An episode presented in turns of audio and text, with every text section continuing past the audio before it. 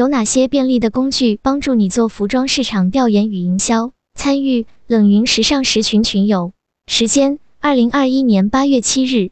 庄主：Carmen，广州辐射学生。以下的冷云时尚圈讨论是就行业问题的讨论及总结，这些分享属于集体智慧的结晶，他们并不代表冷云个人观点。希望通过此种方式能让更多行业人士受益。有效营销 vs 无效营销，市场营销大有学问，没有深刻理解其中的学问，又怎能让你的产品符合市场需求，深入客户的心？一、服装营销前的市场调研。一、调研时从哪几方面入手？庄主，大家在做市场调研的时候，线上线下分别通常采用什么方式调研呢？哪个方式更能提高调研报告的准确率？云友 Darren。我们在做市场调研时，线上线下一般分别是问卷和电话调查，但是效果都不够好，因为我们实体零售的方式比较传统，所以电话一般针对熟悉品牌的会员，但是资料收集都不够深入。问卷或者电话如果问题太多，容易招致被调研者不耐烦的情绪。云友小慧，我们现在的线下调研很少做纸质类的文件调查，因为数据录入太麻烦，所以我们都是通过线上调查设置好问题。让人扫码接入链接回答问题，回答完后赠送小礼品。做线上市场调研的品牌都是比较注重客户体验和品牌审美的，且服装的溢价会比较高。相对于盲目开发的损失，这不算是太大的成本。比如品牌把顾客分为三种：新客、老客、会员。对于这三种顾客，可能会设置不同的问题。新客是点进店铺链接或商品下单后发送问卷调查链接的。老客是直接发送问卷链接，若有会员群，也是直接把链接发入群中让大家填。调研奖励一般都是满减奖励。我们现在说的市场调研，大多都是偏向于寻找及确定设计研发方向的，但一定要意识到，市场调研目的不止这一方面，调查目标人群的消费喜好，调查竞争品牌的开发方向和品牌在市场上的优劣质等都是非常重要的。庄主，我们先从线上讲起。当我需要做市场调研的时候，我会先调查购物 APP 的用户评价、款式大占比、销量最高的几个类别，这是最真实、最接地气的方式。但这些信息过于碎片化，需要个人去分析总结，对个人统计能力要求较高。现在有许多社交娱乐软件也能满足购物需求，比如抖音的商品橱窗会根据用户的大数据推送带货直播以及广告，这也是一个调研客户需求很好的平台。一般随便在某一场服装的带货直播评论区，都可以总结出客户最注重的是什么方面。以下是我随便在某三场直播中截到的评论区，非常容易就可以总结出消费者的需求。不知道大家去通过直播做调研吗？云友 Darren，我因为工作原因，个人很少接触社交媒体。上次我们社群会议，老师也建议我们多接触社交媒体。我抖音之前看的很少，现在我会多关注。毕竟消费者需求还是非常重要的，但感觉抖音还是很碎片化，提供的信息不完整。云友 Nicole，我认为每个公司的模式和产品不一样，市场调研的方式也不一样。我们是做品牌客户，一般都是看淘宝、抖音、小红书里热门品牌的畅销款是什么，买回来学习开发。线下调研也是去品牌店比较集中的大商场去看，去摸市场卖的最火、最流行的是什么，我们就去开发什么。但是我总觉得这样属于跟风，感觉不太稳妥，没有自己核心的竞争力。冷云点评，Nicole 的说法代表了本行业的普遍现象，但这种靠抄袭修改竞品作品的方式，完全没有任何可持续性。这类设计师与企业将是最快被 AI 替代的。云有暖心，我认为许多网络平台的信息都比较碎片化，想获取全面信息，还是需要多做收集和分析。庄主，那接下来说下第二点。如果获取专业的内容，这里推荐几个可以关注流行趋势的网站给大家。WGSN 全称 Worth Global Style Network，TOP 趋势分析，Vogue 时尚网，WOW Trend 蝶讯网，看潮网，GQ 穿针引线。比如我觉得穿针引线上关于服装专业知识挺丰富的，我们服装专业的学生也经常会上穿针引线等网站学习专业知识和了解专业资讯。冷云点评，个人更建议大家以正规方式订阅 WGSN 的官方资料，他们最专业与权威。大部分国内所谓流行预测机构目前缺少原创内容，国内本土企业在流行趋势预测上缺乏自己的历史数据及理论体系。第三点是线上交互，这个方式更注重圈内的交流调研，与圈内人士交流，寻找建议，也可以能更加精准的填补调研的不足，效率也更高。比如冷云时尚圈就是很经典的例子，还有微博的超话话题等等，都可以获取圈内人士的见解和观点。平时大家会去什么平台了解圈内人士的看法？云有暖溪，我会去一些比较知名的时尚公众号，微博时装周论坛、时尚杂志、知乎等，比如 Vogue 和 L 杂志的时尚专栏都做得挺好，专业性很强。云有 Lucia，我们市场调研也会参考各新媒体运营方面给到的报告，比如牵瓜以及一些分析机构的报告。云有 Darren，那如何精准获取自己想要的客群资料呢？我觉得品牌由于不同地区和年龄段差异化的问题。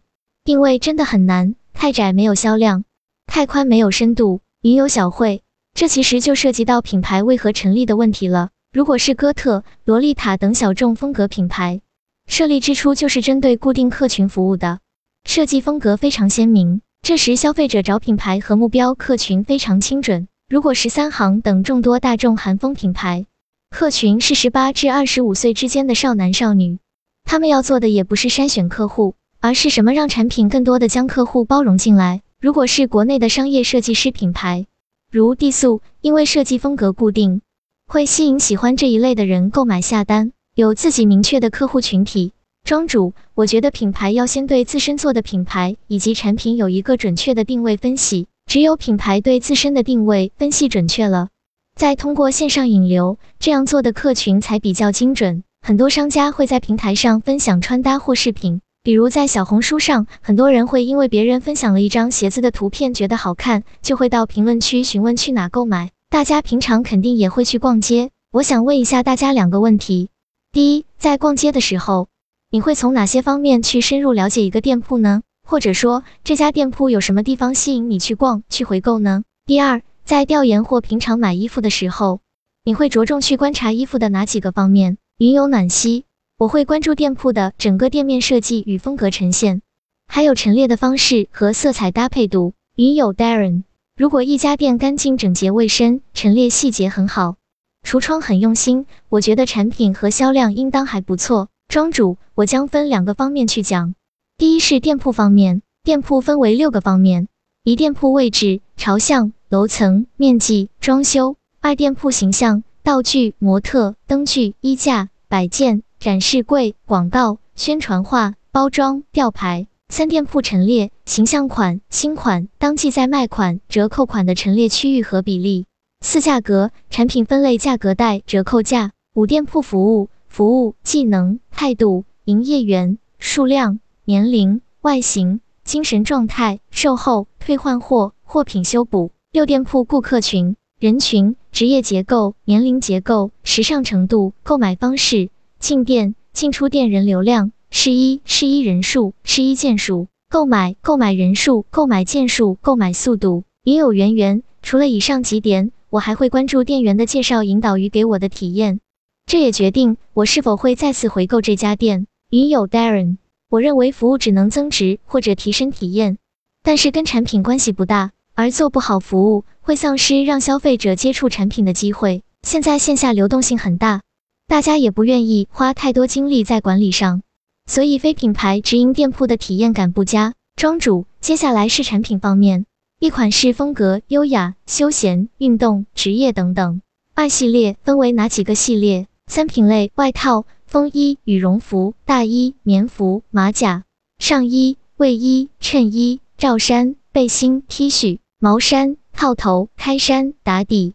夏装、连衣裙、裤子、半裙款式较多，可根据自身要求针对性去调整。四面料名称、成分、手感，可关注常用面料、面料改动或新增了哪些面料等。五色彩主色、辅色、点缀色，根据服装系列划分。六工艺做工的精致度，最近新增了哪些工艺？常用哪些工艺？刺绣、印花、珠片等。七纹样格纹、条纹。波点、动物纹等。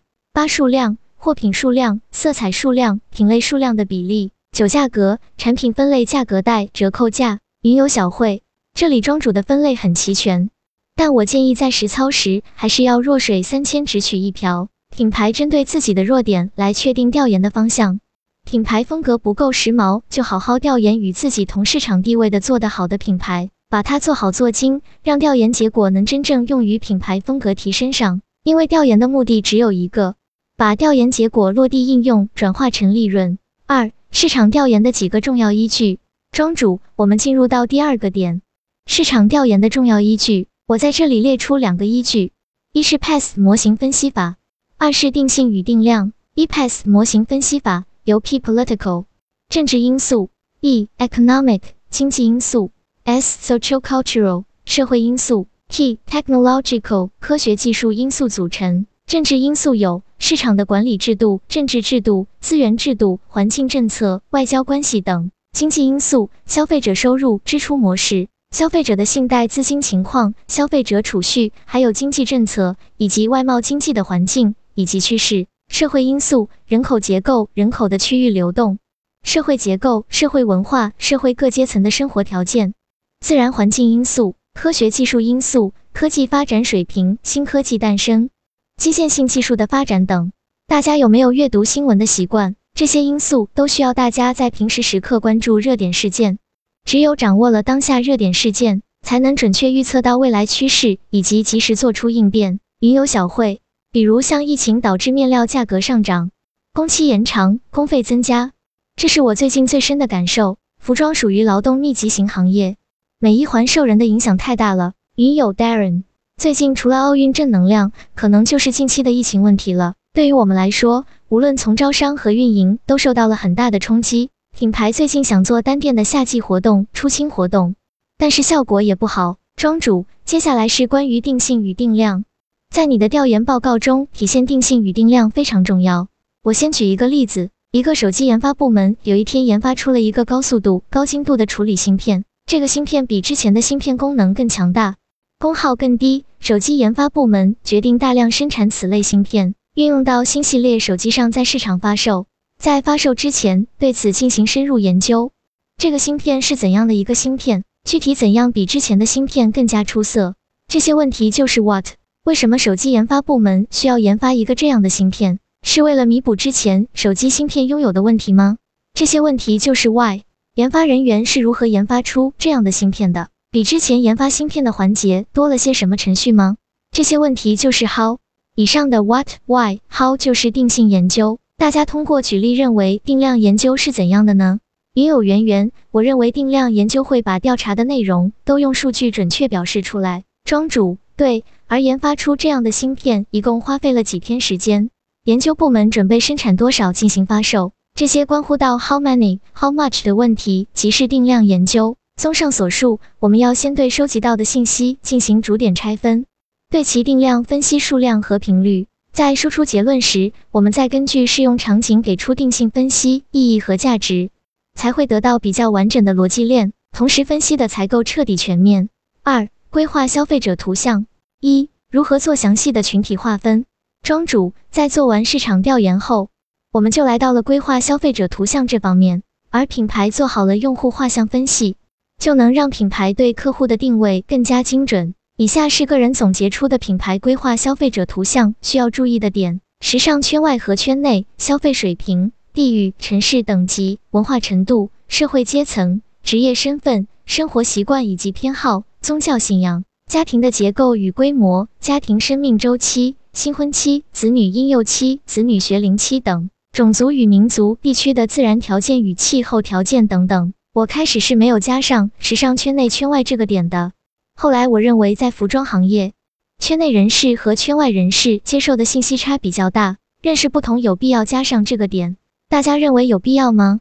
云游小慧，我认为时尚圈内圈外的区分在服装行业很有必要。如博主、时尚编辑、设计师属于圈内人，他们对于服装是更倾向于自己的审美取向的，审美品位更高，更倾向于选择品牌的形象款；而大众消费者则是追随流行，重性价比。若品牌产品涵盖做这两类人，最明显的体现就是基本款、主题款、形象款的比例不同。云友 Darren，我认为时尚圈内人的占比很少，相对整体数据只有一定参考性。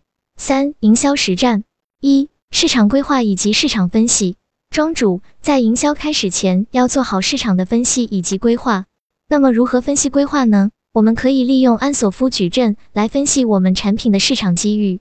安索夫矩阵包括以下几个方面：一、市场渗透 （market penetration），以现有的产品面对现有的顾客，现产品服务现市场，以目前的产品组合起来发展，增强市场渗透率，以增加市场份额。大家知道早 C 晚 A 这个护肤概念吗？云有小慧。早上保养用维生素 C，晚上修护用维生素 A。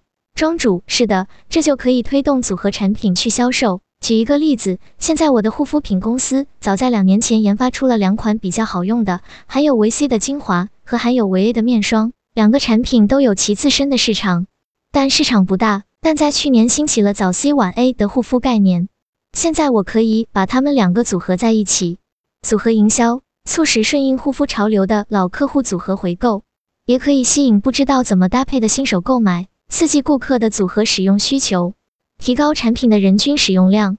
这就是增加了我们公司现有产品在现有市场的市场渗透率，包括会员制以及按客户需求改进产品特性等，也是提高市场渗透率的方法。云友 Darren，这是个很好的案例，也具有科学性。但是很多消费者对自己风格定位比较固化。除了线下当面推销的方式，没有太好的办法让他们接受新东西，特别是在女装方面，没有太多科技感或者功能性的概念去吸引顾客。云友小慧在市场营销角度解释，早 C 晚 A 确实给顾客提供了一个清晰的护肤场景，早上用维 C，晚上用维 A，对于不懂护肤或觉得护肤麻烦的女士来说，是一个特别清晰的指令，有指令就有行动了。现在市场上有这么多护肤品的情况下，其实这种方法降低了消费者选择的难度。庄主二市场开发 （market development） 提供现有产品开拓新市场，一般使用于产品已经不适用于市场渗透这个策略的阶段，其产品处于在原有市场中的中后期，根据新市场的客户需求不同的特征，以现有的产品换一种定位、风格或营销方案，投入新市场。举一个例子，我们熟知的骨质设计风格，虽然在十几年前非常受欢迎，但现如今是完全说不上非常受欢迎的。但在思想较前卫、喜欢复古风、欣赏几十年前的面料与设计，也喜欢玩骨折的小众群体里，却是非常受欢迎的。所以，当今绝大部分的骨折店，基本都开设在成都、重庆、上海、长沙这种一线发达城市，因为一线城市的消费者更多元、更前卫，即使店的位置比较偏僻。也完全可以酒香不怕巷子深。云友 Darren，年轻客群有猎奇的心理，有很多自己喜欢的东西，他们内心希望它不要流行，要保持独特的调性。庄主三产品开发 Product Development 推出新产品，给已有市场的顾客，即是企业开发新产品，使其具有新用途、样貌区别于同类型产品的明显特征，以满足市场的需求。每个品牌都会拥有它特定的顾客群，总有一些人会对某个品牌忠诚度较高，而这些消费者就是这个品牌的现有市场，他们会不断购买品牌的产品，试用产品，在社交平台上发表自己的使用感受，给出个人的改进建议，并被品牌方看见，成为品牌开发新产品的参考意见，推动更符合消费者需求的新产品诞生。抖音、小红书等平台有很多的说真话类型的美妆测评博主，不知道大家记不记得有一位博主叫酸奶精 Seven，或者记不记得有一个非常火爆的话叫两行白泪上青天。这句话是当时这个博主在测评香奈儿果冻气垫，在眼泪流下来的时候，眼泪在妆面上留下了非常重的两道白痕，脱妆脱得非常厉害。但很快在半年后，香奈儿新出了一款魔方气垫。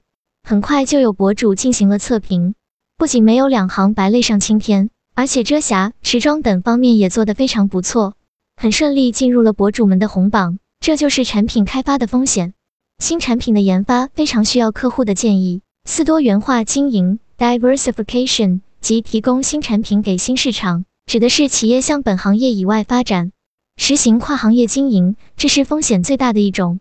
比如最近的最新消息。LB 为庆祝创始人两百岁生日，推出了一款自研的免费手游《Louis Day Game》，游戏玩法以及界面神似手游《光遇》，玩家需要不断翻山越岭，做任务，同时在游戏圈引起轰动，许多游戏博主立即开始录制攻略。大家对 LV 这次的进击手游圈怎么看？云友 Darren，我没有了解，但是光遇在十八至二十五岁的女生中似乎很火。虽然这个消费者年龄不是 LV 的主要客群，但是从品牌前期客户培养和影响力方面肯定还不错。云友小慧，我没玩过，但我想依 LV 的品牌号召力，这款游戏会受到欢迎。庄主还有 SWOT 分析，简单来说就是优势 Strengths，产品公司所具备的能够超越对手，解决消费者痛点，符合市场需求的能力；劣势 Weaknesses，自身存在的问题；机会 Opportunities，市场红利、时代风口、政策支持、竞争对手低谷期等；威胁 Threats，风险情况、阻碍前途发展的外界因素等。可以提供的信息包括更加准确的预测，很好的协助分析当前所处的内部外部环境，探索新机会，以及便于实行更精准的市场投放。ESW 优势加劣势系统分析自身的优势和劣势，将产品、企业品牌与竞争对手做详细的对比。ROT 机会加威胁可用 PAS 模型分析当前的机遇与威胁，分析轻重缓急，抓住机遇。规避威胁带来的风险。三 S O 优势加机会，借自身的优势，利用外部机会，使得自身优势发挥最大化，进一步巩固和扩大优势。优势加机会等于增强。四 W O 劣势加机会，借机会改善目前所遇到的问题，结合优势与机会，将劣势最小化。劣势加机会等于扭转。五 S T 优势加威胁，利用优势规避遇到的威胁。可实施多元化经营策略，借优势寻找机会，优势加威胁等于密机。六 WT 劣势加威胁，尽量避免被劣势影响太多，找出解决办法，明确发展方向，在躲避威胁的同时细观市场动态，减少负面影响。劣势加威胁等于避免。其实关于 SWOT 还有很多种分析方法，比如波特五力、STP 理论等等。大家有兴趣可以去了解一下。二、进入目标市场，打造自己的品牌。庄主这里给大家一个模型：四 P 加三 D 模型。四 P 即为产品 （product）、价格 （price）、渠道 （place）、宣传 （promotion）。三 D 即为陈列 （display）、铺货 （distribution）、教育 （disseminate）。我们先说四 P 品牌增长模型。一产品需要打造产品的规格、样式、质量、包装、版型、设计、工艺、用料等。二价格，消费者成本，利用顾客的心理定价，例如一百九十九、两百九十九会员卡、双十一六百一十八购物节等。三分销渠道策略，使产品在市场通过一层一层流通的代理商、美分销商等流通，只有自己的产品是流通的，才能使利润最大化。四营销宣传策略，抓住消费者眼球。A. 顺应趋势，线下加线上宣传。B. 重营销，轻产品，完美日记、花西子、爱玉等。C. 场景套人设营销。星巴克、苹果笔记本精英人才。接下来是三 D 模型：一陈列，产品陈列，货架陈列，配合吸引顾客视线，符合消费者的消费习惯，在同行或同类店铺中脱颖而出。二店铺铺货，在平台上大批量上传产品，达到销售额短期的快速成长。三教育商品手册，全面介绍产品，有助于帮助顾客深层理解产品的含义以及理念。关于商品手册，不知道大家知不知道香水时代这个 A P P？这个 A P P 里几乎每一款香水都会有它独有的理念和故事，使用户会不自禁地被吸引，为情怀买单。接下来我们进入 H B G 品牌增长战略。HBG 其实就是 How Brand Grow 的缩写。关于这个战略最核心的要点就是，一渗透率是驱动品牌增长的唯一途径。例如，心理渗透率、渠道渗透率。二营销尽量避免差异化，避免看起来不同。包装陈列最好有一看到就有整体的视觉效果，让产品具有相同属性。相同属性是怎样的？这个问题很简单。比如宜家的黄蓝色、蒂芙尼蓝、阿玛尼红、巴宝莉的格纹、香奈儿的黑白等具有共同的属性，可以让消费者更容易记住品牌的特征。比较经典的靠渗透率做起来的品牌有完美日记、瑞幸咖啡、小罐茶等。瑞幸咖啡、小蓝杯和小罐茶是在比较早的时候就收获了非常好的营销成果。小罐茶早在两千零一时期就称为中国茶叶最佳营销企业品牌。小罐茶通过统一包装、统一标准、统一售价，成为以统一的形象为特点的茶类品牌。这就是上面所说的相同属性。HBG 的市场渗透率说法是比较实用，并且用途较广的。渗透率是品牌增长的唯一途径。三、完美日记的营销策略分析。庄主个人总结出来的完美日记营销分析有以下几点：一、线上 A 大战各大社交平台。完美日记并不是盲目烧钱，它对趋势和形势是熟知于心的。早在二零一七年，完美日记刚成立不久时，就已经把目光转向了小红书，开始在其中寻找 KOL，并且据报道，当初完美日记以十万的价格签下了四个小红书的高粉丝量博主，这放在当下这个时代是完全不可能的。所以说，完美日记深谙 KOL 以及 KOC 的种草红利。据行内人称，只要在公众号、小红书等平台上粉丝粘性高一点的博主，都会受到完美日记的邀请，并且称公司与包括李佳琦、薇娅在内的近一万五千个不同知名度的 KOL 有合作，并且当时的抖音日活用户越来越多，短视频的兴起更加顺应了美妆领域的宣传。美妆更需要的是视觉效果的体现，再加上完美日记疯狂烧钱吃下了大量的 KOC 以及 KOL。完美日记的在市场渗透率可谓极高，这也让它很顺其自然地创下了双十一美妆领域销售第一名的成绩。B. 私域流量运营，创立旗下品牌丸子新选，创建品牌的个人形象 IP，走社群营销路线，组建粉丝群，引导用户进群，让导购在线下门店引导顾客扫码进群，并赠送小样，打造真人人设小丸子，由真人运营，以美妆顾问的角色。当社群管理者，粉丝进群后，小丸子会给大家派发新人专属福利，引导顾客消费。在此之后，他还会有组团领取福利之类的玩法，引导消费者邀请身边的好友进群，完成裂变，并且还会推送小程序里面的肌肤测试功能，吸引顾客体验。平时会在社群分享护肤知识，引导社群互动，培养消费者的护肤习惯。在此过程中，有利于针对性的为他们推荐护肤产品。二、明星代言，完美日记的明星代言人有偶像，还有演员、模特、歌手多种类型。以下统计来自于知乎。